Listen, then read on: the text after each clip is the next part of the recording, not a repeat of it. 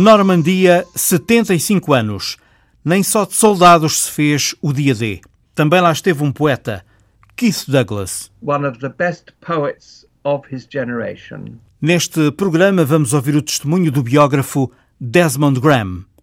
Na semana dos 30 anos do maior massacre da China moderna, regressamos a Tiananmen, mergulhamos na Coreia do Norte com o livro Estado de Paranoia e medimos o boom turístico em Chernobyl. Na Europa, há e são verdes. É preciso um tema que volte a trazer os europeus para a Europa.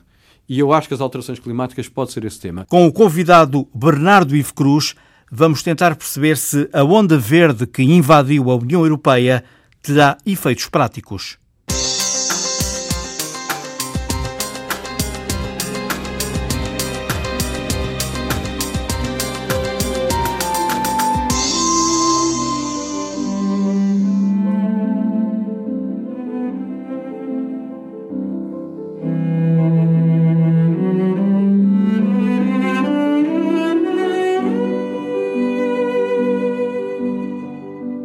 Há 75 anos, na madrugada de 6 de junho de 1944, o jovem capitão Keith Douglas desembarcou na Normandia, numa das praias confiadas às tropas britânicas, a Praia Gold. Já clareava quando o tanque de Keith Douglas tocou a areia. Com os companheiros, 25 mil ingleses da 50 Divisão de Infantaria, partilhava o desejo de surpreender os alemães de libertar a França e a Europa logo a seguir. Ao todo, o dia D mobilizou 160 mil soldados, não só da Grã-Bretanha, mas também dos Estados Unidos e do Canadá. A tirania nazi cairá de facto, mas Douglas não estará lá para assistir e para escrever, para continuar a escrever as prosas, mas sobretudo os poemas que o imortalizaram. Douglas morreu três dias depois do desembarque. Tinha 24 anos. Conversámos com Desmond Graham, poeta, tradutor e professor emérito da Universidade de Newcastle, em Inglaterra. Ele é também biógrafo de Keith Douglas e explicou à Antena 1 porquê. Uh, two simple reasons. Uh, one was that por duas razões simples. A primeira, porque achei a sua poesia notável, diferente, inesperada, convincente. Na universidade ensinaram que não havia poetas britânicos na Segunda Guerra Mundial, que havia poetas na Primeira Guerra, mas não na Segunda. Mas ele lá estava a escrever sobre a Segunda Guerra Mundial. And he was there writing about the Second World War. Quem era este homem? Oficial do exército, capitão e poeta. He was born in 1920 ele nasceu em 1920 no sul de Inglaterra. Passou uma infância difícil que o levou a escrever, escrever poemas aos 14, 15 anos. E conseguir publicar poemas muito cedo foi muito bom para um jovem escritor. Acabou por ganhar uma bolsa para Oxford e começou a estudar um poeta da Primeira Guerra Mundial, Edmund Blunden, que se tornou o seu tutor em 1938. And this was in 1938. And then in 1939, uh, when war was declared, he volunteered Um ano depois, em 39, quando foi declarada a guerra, ele voluntariou-se. Ele sabia que provavelmente seria chamado para as Forças Armadas e sabia que a condição de voluntário lhe poderia dar mais escolhas. Portanto, voluntariou-se e passou os anos seguintes, de 1940 a 1944, no Exército. E escreveu sobre as batalhas que viveu, incluindo a sua poesia sobre a guerra, o tanque, o deserto, as relações entre os vivos e os mortos, a ética e a morte. Mas ele era também um poeta do amor. But he was also from early on a love poet. Quais são os poemas mais importantes? Os poemas mais importantes são a palavra alemã para não me esqueças. For here the lover and killer are mingled, who had one body and one heart, and death, who had the soldier singled, has done the lover mortal hurt. Uh, a poem um poema em que amante e assassino são as mesmas pessoas, e a morte que teve o soldado escolhido fez o amante ferido mortal. E há outro poema sobre o ato de matar, chamado Como Matar, e ainda provavelmente aquele que é o seu mais famoso poema de amor, Canoa. Keith Douglas morreu poucas horas depois de desembarcar na Normandia. Em que circunstâncias? He was in the Normandy landings on the first day, but in the second wave of tanks. Uh, Ele desembarcou na Normandia no dia 6, na segunda leva de desembarque dos tanques na Gold Beach, a primeira de duas praias para desembarque das tropas britânicas, e sobreviveu. Esteve na batalha durante três dias e no dia 9, três dias depois do desembarque, durante uma missão de patrulha a pé para verificar se havia alemães numa vila perto. E havia. A patrulha recuou para uma colina acima de Saint-Pierre abrigou-se junto a uma árvore, mas acabou por ser atingido por estilhaços de um morteiro e morreu imediatamente. And a mortar shell landed in a tree above him and he was killed instantly. Sabemos que ele escreveu sobre o desembarque. Durante esses dias, teve tempo para escrever um pouco que fosse? He wrote poems anticipating, thinking about the landing. Ele escreveu os poemas antecipando o desembarque. O mais famoso chama-se À Espera nas Asas da Europa, que especula sobre como será o desembarque, que tremendo, barulhento e sangrento será aquele momento. E escreveu outro que se chama O Regresso do Egito, no qual perspectiva a sua morte.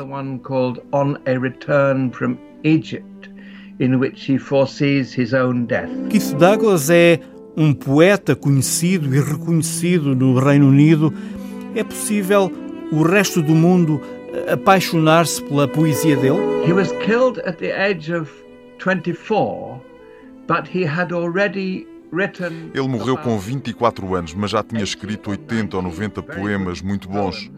Muitas pessoas, como o poeta Ted Hughes, que adorava o trabalho dele, ou Geoffrey Hill, consideram que ele é não só o melhor poeta britânico da Segunda Guerra Mundial, como é, tecnicamente, muito, muito hábil e por isso é visto como um dos melhores poetas da sua geração.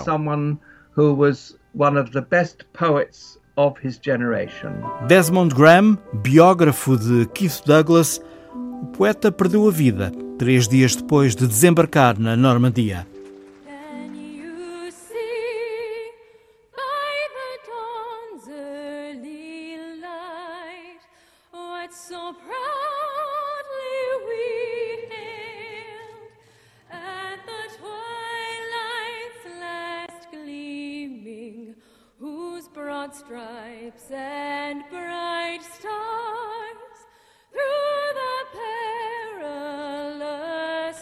A promessa do desembarque que havia de mudar o curso da guerra foi recordada pelo presidente francês na principal cerimónia que assinalou os 75 anos do dia D, na passada quinta-feira.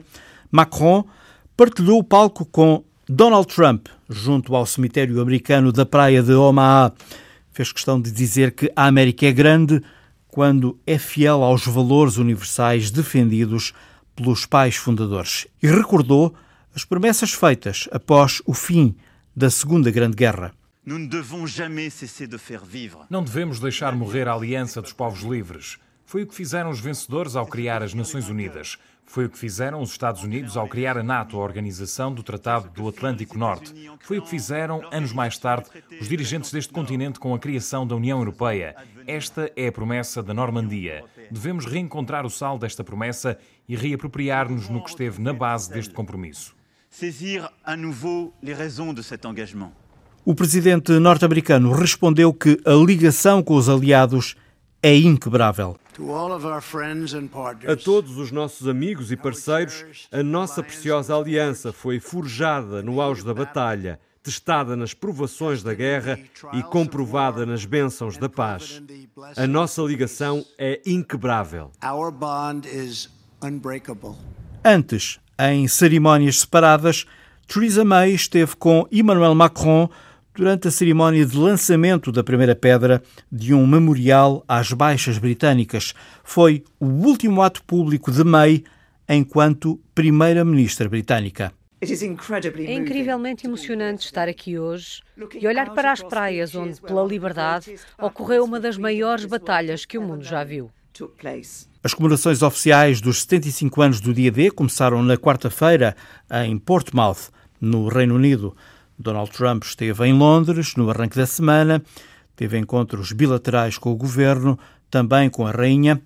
Perguntei a Bernardo Ivo Cruz, doutorado em Ciência Política pela Universidade de Bristol, que conhece muito bem a realidade social e política no Reino Unido e é o convidado deste programa, perguntei se ficou alguma coisa da visita de Trump a Londres. Não houve nada de substantivo que se tivesse passado entre o Reino Unido uh, e a União Europeia.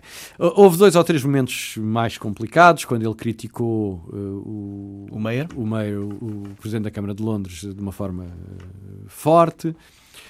Quando disse que, do ponto de vista dele, o Reino Unido vier a processar a União Europeia, sair sem pagar nada e ainda meter um processo à União Europeia, e principalmente quando disse, e que depois, uh, no dia seguinte, corrigiu, mas quando disse, na conferência de imprensa conjunta, que quando o Reino Unido sair da União Europeia, os Estados Unidos está pronto para fazer um grande acordo com o Reino Unido. Resta saber o que é que o Presidente Trump entende por ser um grande acordo eh, comercial entre os Estados Unidos e o Reino Unido. E houve uma coisa que ele disse que para a lógica de funcionamento do Reino Unido é uh, muito difícil. Foi quando ele disse que o Serviço Nacional de Saúde estaria sobre a mesa uh, nas negociações desse acordo. Para os britânicos, o Serviço Nacional de Saúde é intocável. Foi feito a seguir à guerra pelo governo trabalhista logo, logo no pós-guerra. Uh, e é, é, de tal forma intocável que quando o Johnson fez campanha pelo Brexit, o que é que ele dizia? Vamos retirar os 350 milhões de libras que mandamos por semana para a União Europeia e vamos dá-lo ao Serviço Nacional de Saúde.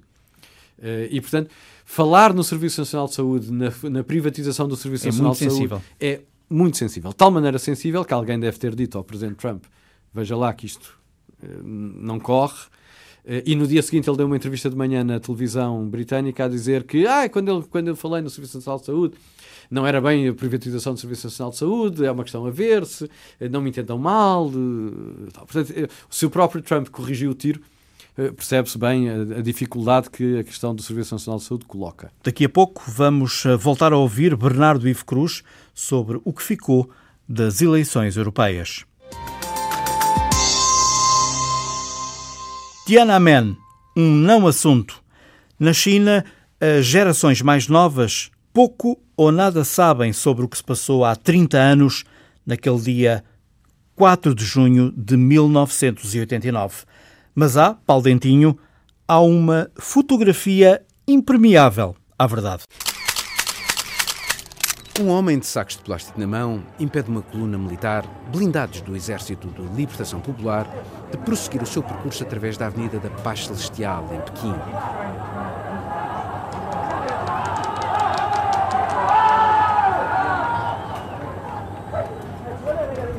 O fotógrafo Jeff Widener pensou inicialmente que aquela figura diante dos tanques lhe tinha estragado a composição.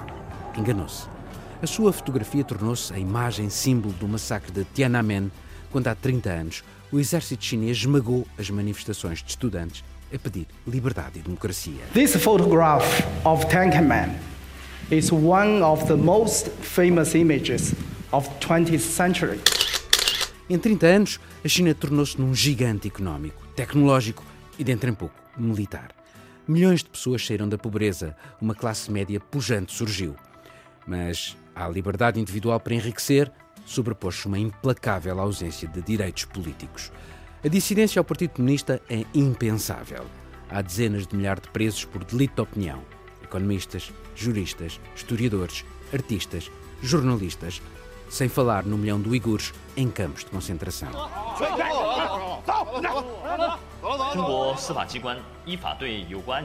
O país é vigiado em permanência por câmaras de reconhecimento facial as redes sociais, a Big Data, o comércio eletrónico, as telecomunicações são totalmente vigiadas, censuradas.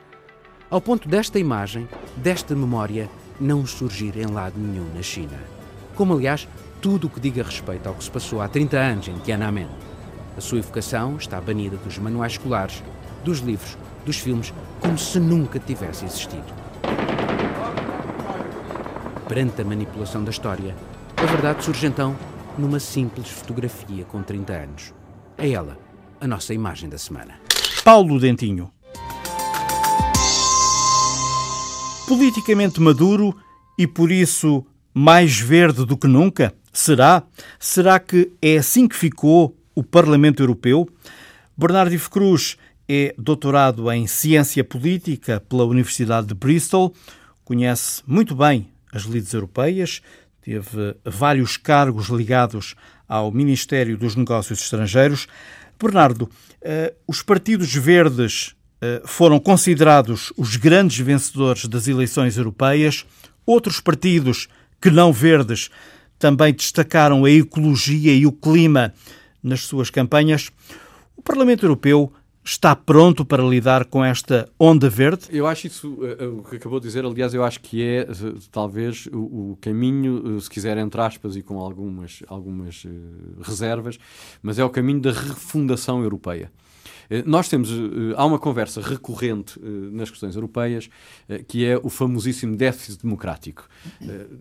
Quando começamos a conversar sobre questões europeias, mais cedo ou mais tarde alguém vai, fala no déficit democrático. Eh, e há de facto um déficit democrático, mas não é aquele que normalmente é apontado. O que normalmente dizem, ah, estas pessoas não foram eleitas, ou uh, estão lá muito longe, uh, o, o, sistema é complexo, estamos muito afastados, etc.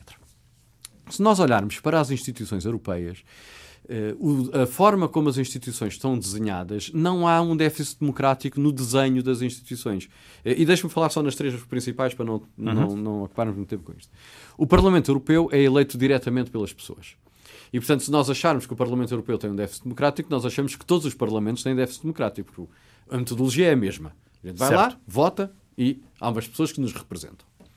O Conselho Europeu, que, onde estão os chefes de Estado e de Governo ou os ministros, dependendo de ser o Conselho Europeu ou o Conselho da União Europeia, não vamos ser aqui progressistas, mas o Conselho, quem lá está representado são os governos dos Estados-membros. Eh, se nós acharmos que os governos dos Estados-membros não, não têm uma legitimidade democrática, também não podemos ter governos cá. Eh, e a Comissão Europeia tem um papel muito específico no, no, no modelo de decisão da, da, da União Europeia. A Comissão não decide nada. A Comissão inicia a legislação mas não, não toma decisões. Eh, e nem, nem, nem pode, nem deve, nem faz.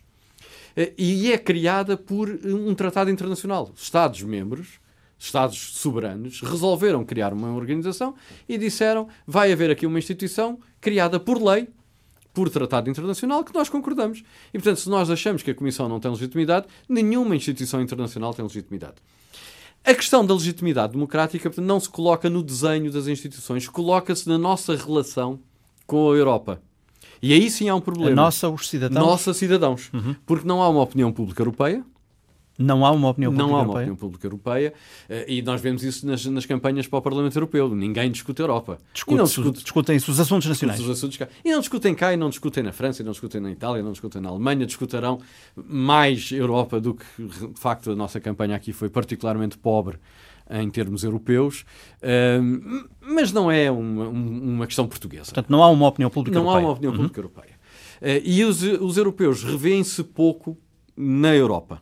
E as estatísticas mostram-nos isso, embora, sejamos honestos, o Brexit nisso teve um bom papel, porque todo o resto da Europa acordou para as ideias de uh, a França sair, a Holanda sair, que andavam um bocadinho no ar, desapareceram todas com esta uh, com o Brexit e com a forma como o Brexit tem corrido.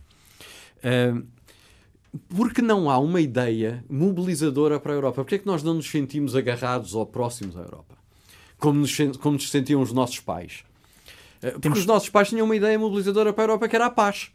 A Europa surgiu Justamente. para acabar com as guerras. E, de facto, desde, desde, desde o fim da Segunda Guerra Mundial, não há uma guerra no espaço da União Europeia. Tem havido questões internas. A Irlanda do Norte, eh, eh a Balcãs. ETA, eh, os Balcãs aqui à porta. E os uhum. Balcãs foram uma tragédia gigantesca que mostrou bem que mesmo a ideia de paz na Europa já não está tão, tão uhum. solidificada como nós achávamos que estava.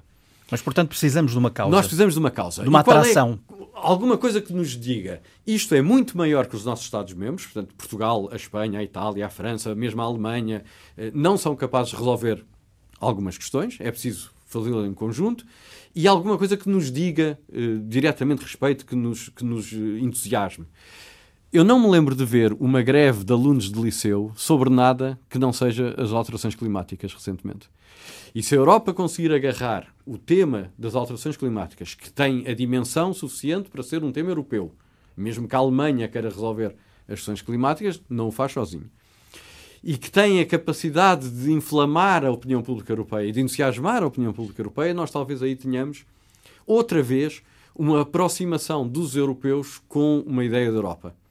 Eh, e se nós tivermos isso, nós conseguimos talvez resolver ou resgatar os jovens novamente trazê-los de volta para porque Ouça, eu tenho 52 anos. Eu lembro-me de quando ia à Espanha, quando era miúdo, precisava do passaporte, eh, tinha que parar ali em Elvas, no Café Brasa 2, para trocar escudos por pesetas, eh, para comprar uns reboçados do lado de lá.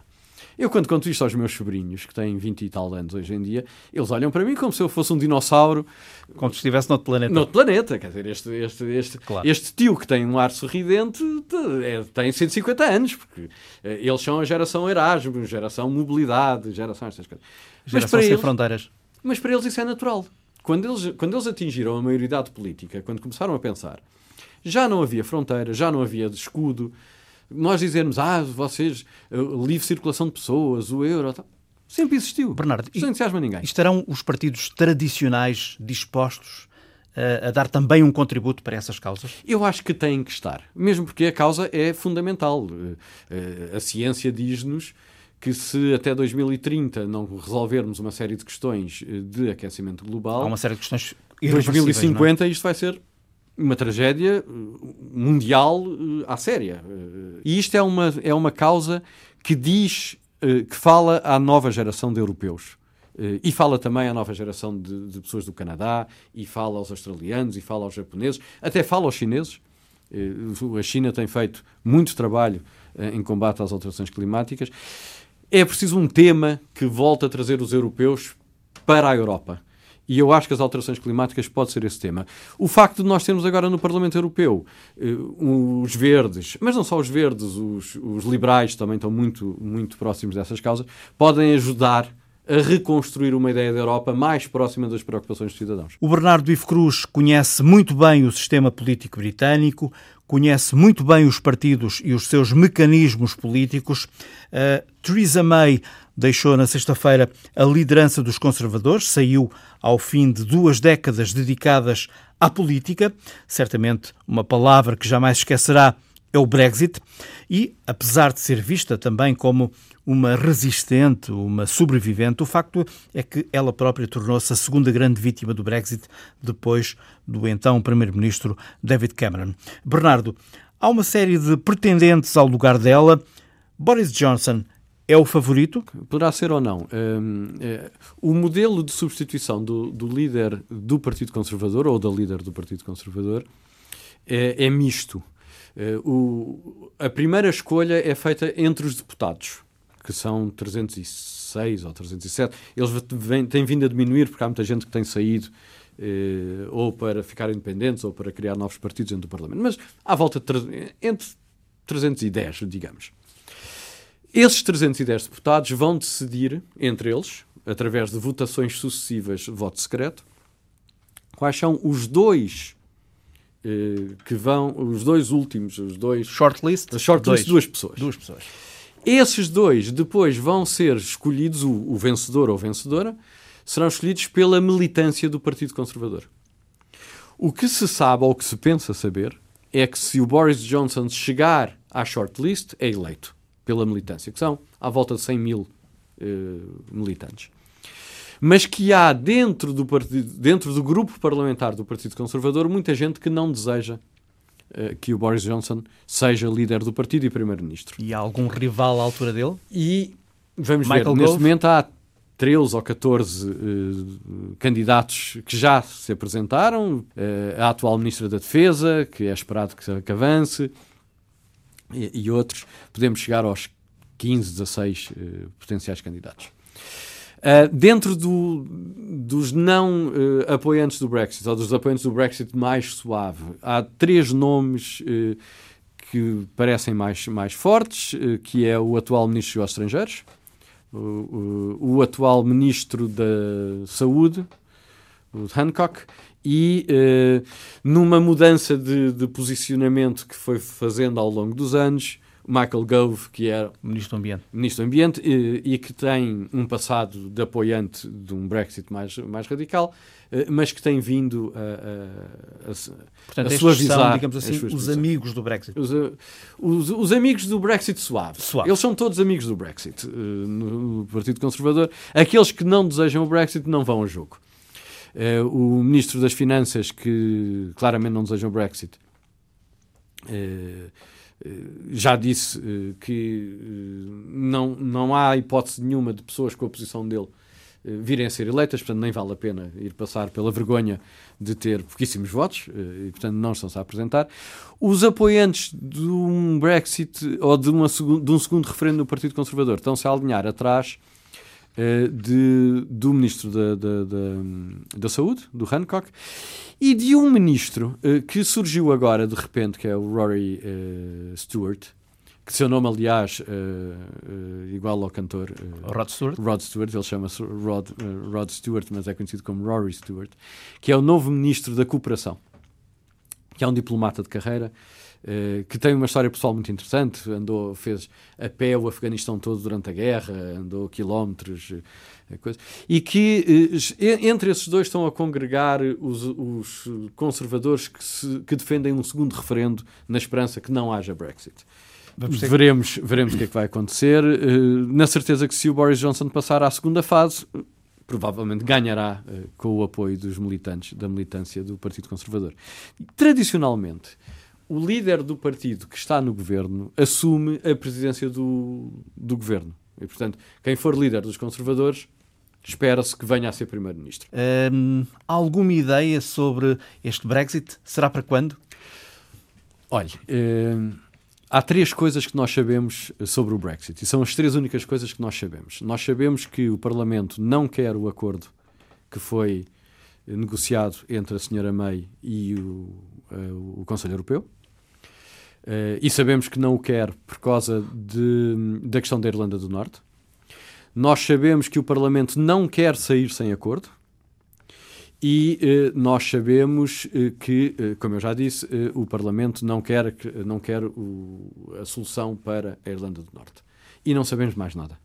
São as únicas três coisas que o Parlamento afirmou em votação claramente.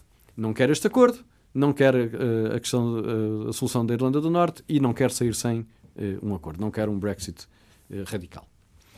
Nós pensamos saber também que do lado da União Europeia, do lado do, do, Conselho Europeu, começa a haver um cansaço absoluto desta história do Brexit. Isto já dura três anos.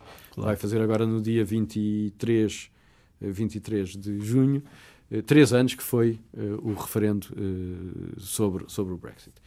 Uh, e isto consome tudo. No Reino Unido não se fala noutra coisa há três anos. Há três anos que só se discute Brexit, uh, criou uma série de inimizades entre, dentro de famílias, dentro de amigos. Uh, o impacto social do Brexit tem sido muito forte no Reino Unido, o impacto político tem sido fortíssimo, o impacto económico tem sido muito forte. Mas no lado da União Europeia, que vive menos intensamente o Brexit, também já está toda a gente farta disto. Agora, o que é que vai acontecer? Ninguém sabe. Ninguém sabe. Os próprios não sabem. Uh, todos os candidatos eh, mais entusiasmados com o Brexit que de, no Partido Conservador dizem que vão renegociar o acordo. Uh, não se percebe bem como, porque cada vez que eles dizem isso, alguém em Bruxelas diz: esqueçam, não há renegociação para o acordo. Esqueçam isso. Não é possível renegociar o acordo. Uh, e, portanto, o que é que vai acontecer? O, o, Boris Johnson anda a dizer nós temos que sair no dia 31, aconteça o que acontecer, nós saímos no dia 31 de outubro. De outubro, que é a última data. A, a primeira data era na véspera do Dia das Mentiras, a, a, última data é na Noite das Bruxas, e portanto isto, se, se quiser, tem, tem aqui um, há aqui um tema consequente nas datas. De, há aqui um filão para explorar. Do, do Brexit. Bernardo Ivo Cruz. Estado de paranoia é assim que se chama o último livro de Paul French sobre a Coreia do Norte. o escritor britânico multipremiado, autor do best-seller Meia-Noite em Pequim, especializou-se em estudos da China moderna. Viveu vários anos em Xangai, foi colunista de inúmeras publicações chinesas e internacionais. De passagem por Lisboa, apresentou o novo livro e explicou à jornalista Andréa Martins como tenta superar a dificuldade de escrever uma obra sobre a Coreia do Norte e porque considera o país de Kim Jong-un um estado de paranoia. Toda a gente está paranoica em relação a toda a gente. O governo está paranoico em relação ao povo e em relação a todo o mundo.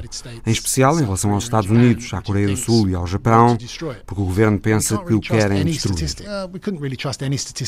Não podemos confiar em nenhumas estatísticas. Na verdade, nunca pudemos confiar em nenhumas estatísticas dos países comunistas e da União Soviética. E continuamos a não poder confiar nas estatísticas da China. Estes países têm muitas razões para mentir nas das estatísticas e a Coreia do Norte mais do que ninguém. Portanto, o que faço é, ainda assim, estudar todas as estatísticas que consigo dos norte-coreanos, dos coreanos do Sul ou das Nações Unidas. Há também coisas que podemos depreender das observações de satélite, vendo, por exemplo, as manchas de luz elétrica no território à noite o quanto petróleo utilizam, quanto gás utilizam, a quantidade de gado que existe nas quintas, quantos carros existem nas estradas. Mas, claro, comparando com qualquer outro país do mundo, sabemos muito pouco, com 100% de certeza. Ainda sobre este assunto, como diz, é difícil para alguém poder dizer que é especialista em assuntos da Coreia do Norte por causa da extrema opacidade e secretismo do país. É possível confiar completamente em alguma fonte quando o assunto é a Coreia do Norte? Há alguma forma de obter informação objetiva e imparcial sobre o país?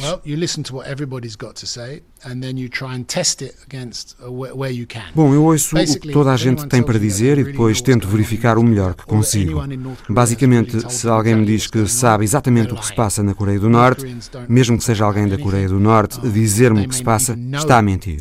Os norte-coreanos não falam sobre nada e podem nem sequer saber muito do que se passa, porque é um país muito compartimentado.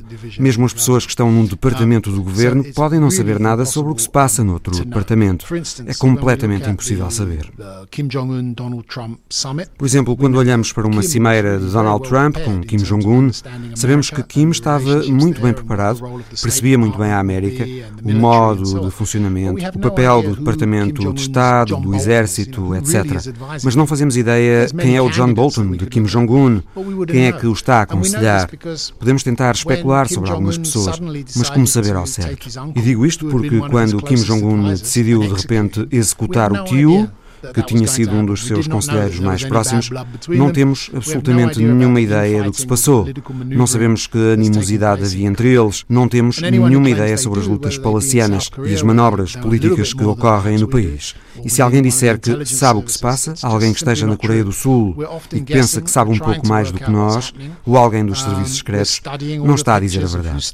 Só podemos tentar adivinhar, tentar perceber o que se passa. Por exemplo, estudando todas as fotografias para perceber quem aparece perto de Kim Jong-un, ou vendo quem está autorizado a escrever nos jornais, ou é citado nas notícias na televisão. Mas estamos sempre a especular. Temos que nos agarrar ao que temos para tentar perceber o país. Qual é a função das armas? armas nucleares na sobrevivência do regime e por quanto tempo mais podem elas garantir um efeito de dissuasão? Bom, quando falamos de armas nucleares, não devemos pensar que Kim Jong-un tem essas armas para as disparar sobre Seul ou Tóquio. Elas são uma moeda de troca. A Coreia do Norte precisa de alimentos e precisa que as sanções das Nações Unidas sejam levantadas. A Coreia do Norte precisa de garantir que pode meter e tirar dinheiro do país. E a única coisa que tem para troca é a única coisa que preocupa toda a gente, desde a China à América, do Japão à Coreia do Sul. São as armas nucleares. Kim pode jogar com as armas, pode decidir eliminá-las, ou suspender a sua produção, ou aceitar inspeções independentes ao reator de Yongbyon, com o qual os chineses e toda a gente está muito preocupada. Nunca ninguém esteve no reator. Ninguém sabe que aspecto tem. Pode até ser outra Chernobyl à espera de acontecer, não sabemos. Temos de olhar para essas armas, temos de saber quantas ele conseguiu ter E temos que conseguir, pelo menos, que a Coreia do Norte suspenda o programa, esperando que depois o desmantele. Se se fizer isso, podemos começar a levantar as sanções. As primeiras sanções que deviam ser levantadas são as que atingem os norte-coreanos comuns e não os próceres do regime. Por exemplo, há uma proibição da venda de bens de luxo para o país. Isso significa que Kim Jong-un não pode comprar relógios Rolex a Macau para os oferecer aos seus fiéis aliados. Isso deve ser mantido. Mas vamos levantar a proibição da compra de petróleo, porque o petróleo é necessário para manter as casas iluminadas e aquecidas durante o inverno.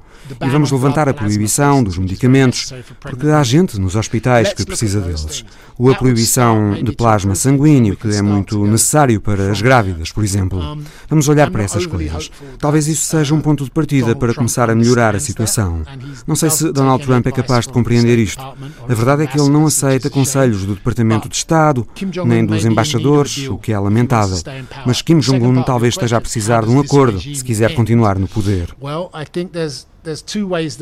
Quanto à segunda parte da sua questão, como é que aquele regime pode acabar? Penso que ele pode acabar de duas maneiras. Uma é não haver nenhum acordo, as pessoas ficarem furiosas, incluindo o exército, e aparecer alguém nas Forças Armadas a querer derrubar Kim. Nesse cenário, acho que dificilmente alguém das Forças Armadas iria substituir Kim sem primeiro garantir que Pequim apoiava o golpe. Caso apoiasse, talvez aparecesse alguém que continuaria a ser um ditador, por isso a situação política e os direitos direitos humanos não melhorariam, mas seria pelo menos alguém com quem Pequim poderia trabalhar. E outra tem a ver com o que está a acontecer agora a Kim Jong-un. A situação económica começa a ficar tão desesperada que começamos a ouvir inúmeros relatos de corrupção entre elite sénior. Começamos a ouvir falar de muitos casos de subornos e corrupção, e quando a elite política começa a ser vista como parasita, isso é algo que pode enfurecer muito as pessoas e levá-las a quererem mudar.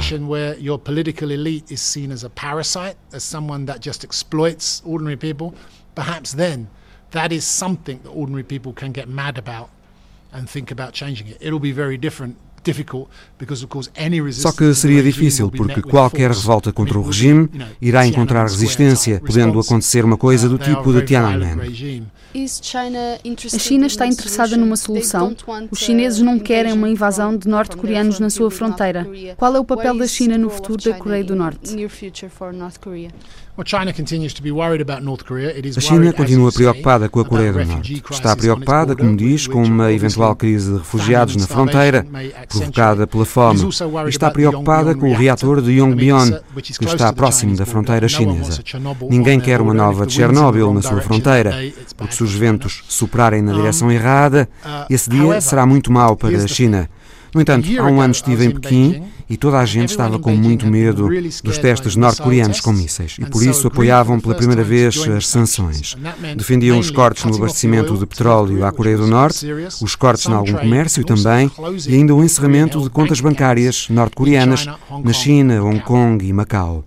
Isso seria muito importante porque é a elite norte-coreana que tem essas contas para poder meter o dinheiro offshore. Só que passou um ano, eu voltei a Pequim no mês passado e falei com as mesmas pessoas. E o que ouvi desta vez foi uma história diferente. Já não estão tão preocupados, porque agora a China está envolvida numa guerra comercial com os Estados Unidos e tudo o que for um problema para os Estados Unidos agora é bom para a China. Portanto, se Trump tiver problemas com a Coreia do Norte, com Putin ou com a União Europeia, tudo isso é bom para a China.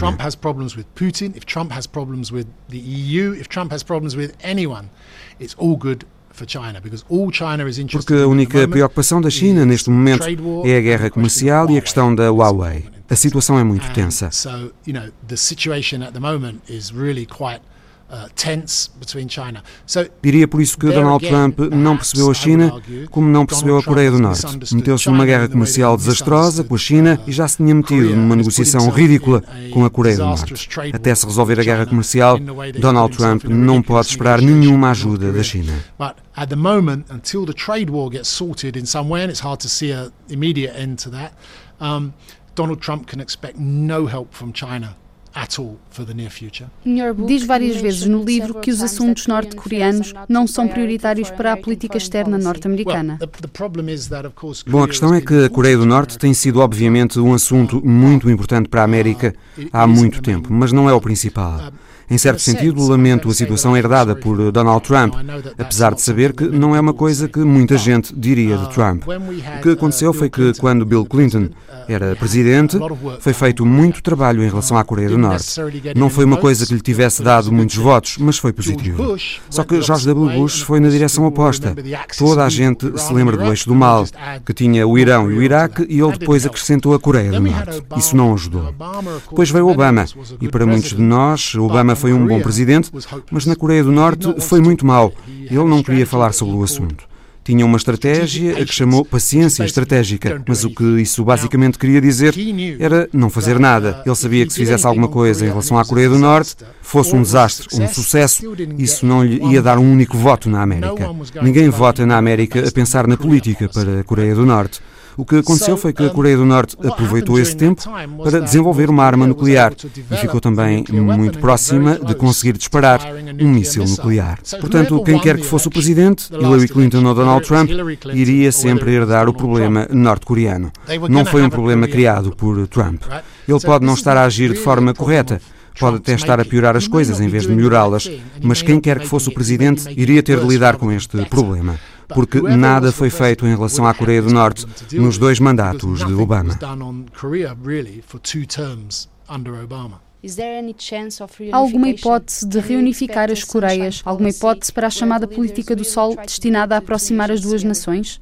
Well, 20 years ago, Bom, há 20 anos, pessoas como eu iam a conferências ouvir falar sobre a experiência alemã da reunificação, que é a comparação óbvia que temos de fazer. Nessa altura e nos 20 anos seguintes, o fosso entre a Coreia do Sul e a Coreia do Norte aprofundou-se imenso. The gap between North and South Korea has become enormous. A economia do Norte ruiu, as pessoas têm fome e a sociedade é muito fechada. Enquanto que a Coreia do Sul é uma das maiores economias do mundo, tanto em termos de riqueza e produção industrial como em termos de soft power. Tem os filmes, os programas de televisão, as tecnologias, a internet, etc. É uma das economias mais abertas e tem uma democracia plena. É muito difícil imaginar como as duas Coreias poderiam reunificar-se à maneira simples alemã, deitando abaixo um muro e fazendo isso acontecer. Eu acho que quando falamos de reunificação, no que as pessoas pensam, embora não o digam publicamente, é numa reunificação em que não existe um Kim, mas outro tipo de pessoa a gerir a Coreia do Norte. Uma reunificação em que continuam a existir a zona desmilitarizada e as fronteiras, mas também uma tentativa de meter dinheiro, competências e investimento no Norte para levar as pessoas a alcançarem outro nível de vida.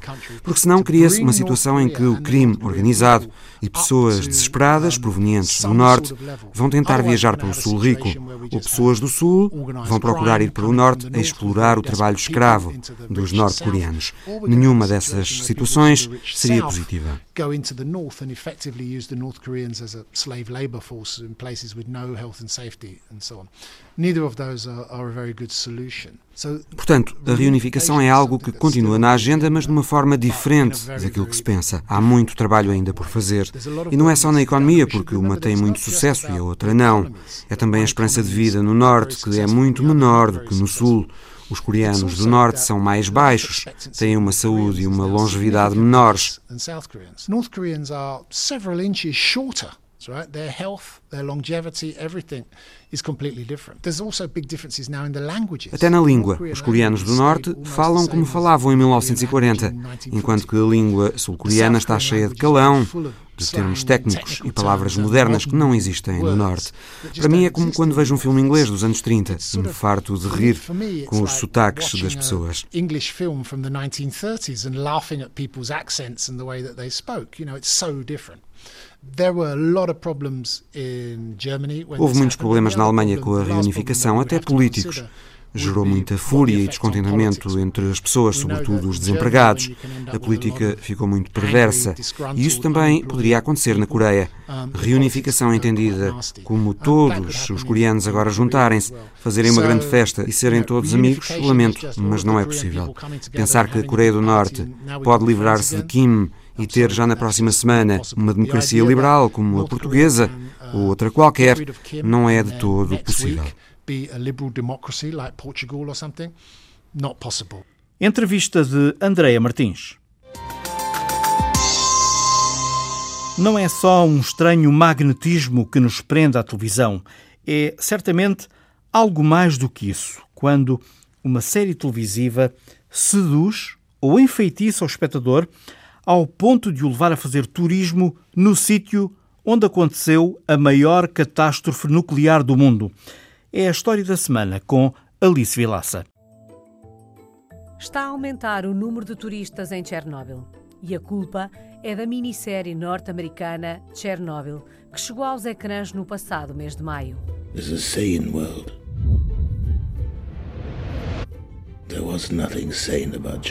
Os turistas querem ver com os próprios olhos a central e a cidade fantasma, onde há 33 anos aconteceu o desastre nuclear que assustou o mundo. One of the atomic reactors at the Chernobyl atomic power plant near the city of Kiev was damaged. A Reuters conta que os operadores turísticos que organizam viagens entre a capital ucraniana, Kiev, e Chernobyl apontam para um aumento entre 30 e 40% na procura destas viagens. As visitas guiadas em inglês custam cerca de 90 euros por pessoa. O acidente na então Ucrânia soviética foi desencadeado por um teste de segurança falhado no reator número 4 da central nuclear. Seguiram-se nuvens de resíduos radioativos que se propagaram por boa parte da Europa. A série da HBO acompanha o período posterior à explosão a grande operação de limpeza e a investigação que se seguiu. Metal, concrete, flesh. Now Chernobyl holds over 3 trillion of these books. Nesta altura, na área em redor da central, mantém-se a sensação de um cenário desolado, pós-apocalíptico, onde deambulam cães vadios e raposas e a vegetação cresce, ocupando os edifícios abandonados e sem janelas, repletos de entulho. Este corredor Там у нас была кладовка, Em Pripyat, a cidade fantasma que outrora foi casa de 50 mil pessoas, que na maioria trabalhavam na central, nesta cidade existe um parque de diversões com um carrossel e uma pista de carrinhos de choque enferrujados e uma roda gigante que nunca chegou a funcionar. Os operadores turísticos dizem que as reservas para junho, julho e agosto aumentaram cerca de 40%. Os turistas fazem visitas de um dia, podem ver os monumentos às vítimas e as aldeias abandonadas, almoçam no único restaurante da cidade, são levados a ver o reator número 4, que desde 2017 está coberto por uma grande cúpula de metal que atinge 105 metros de altura e cobre o núcleo central da explosão. That is Chernobyl Nuclear Reactor number 4. O dia termina com um passeio por Pripyat. When the residents of Pripyat were told to evacuate, os guias garantem que o local é seguro para os turistas e falam de um lugar ao mesmo tempo solene e fabuloso. Chernobyl uh, is it's a beautiful place. Já os turistas, para além da curiosidade e de todas as perguntas que levam no bolso, levam também algum receio por causa da radiação. Mas dizem que vale a pena correr o risco. I was willing to take. Yeah. That is weird, isn't it? Alice Vilaça. O Visão Global regressa no próximo domingo. Boa tarde.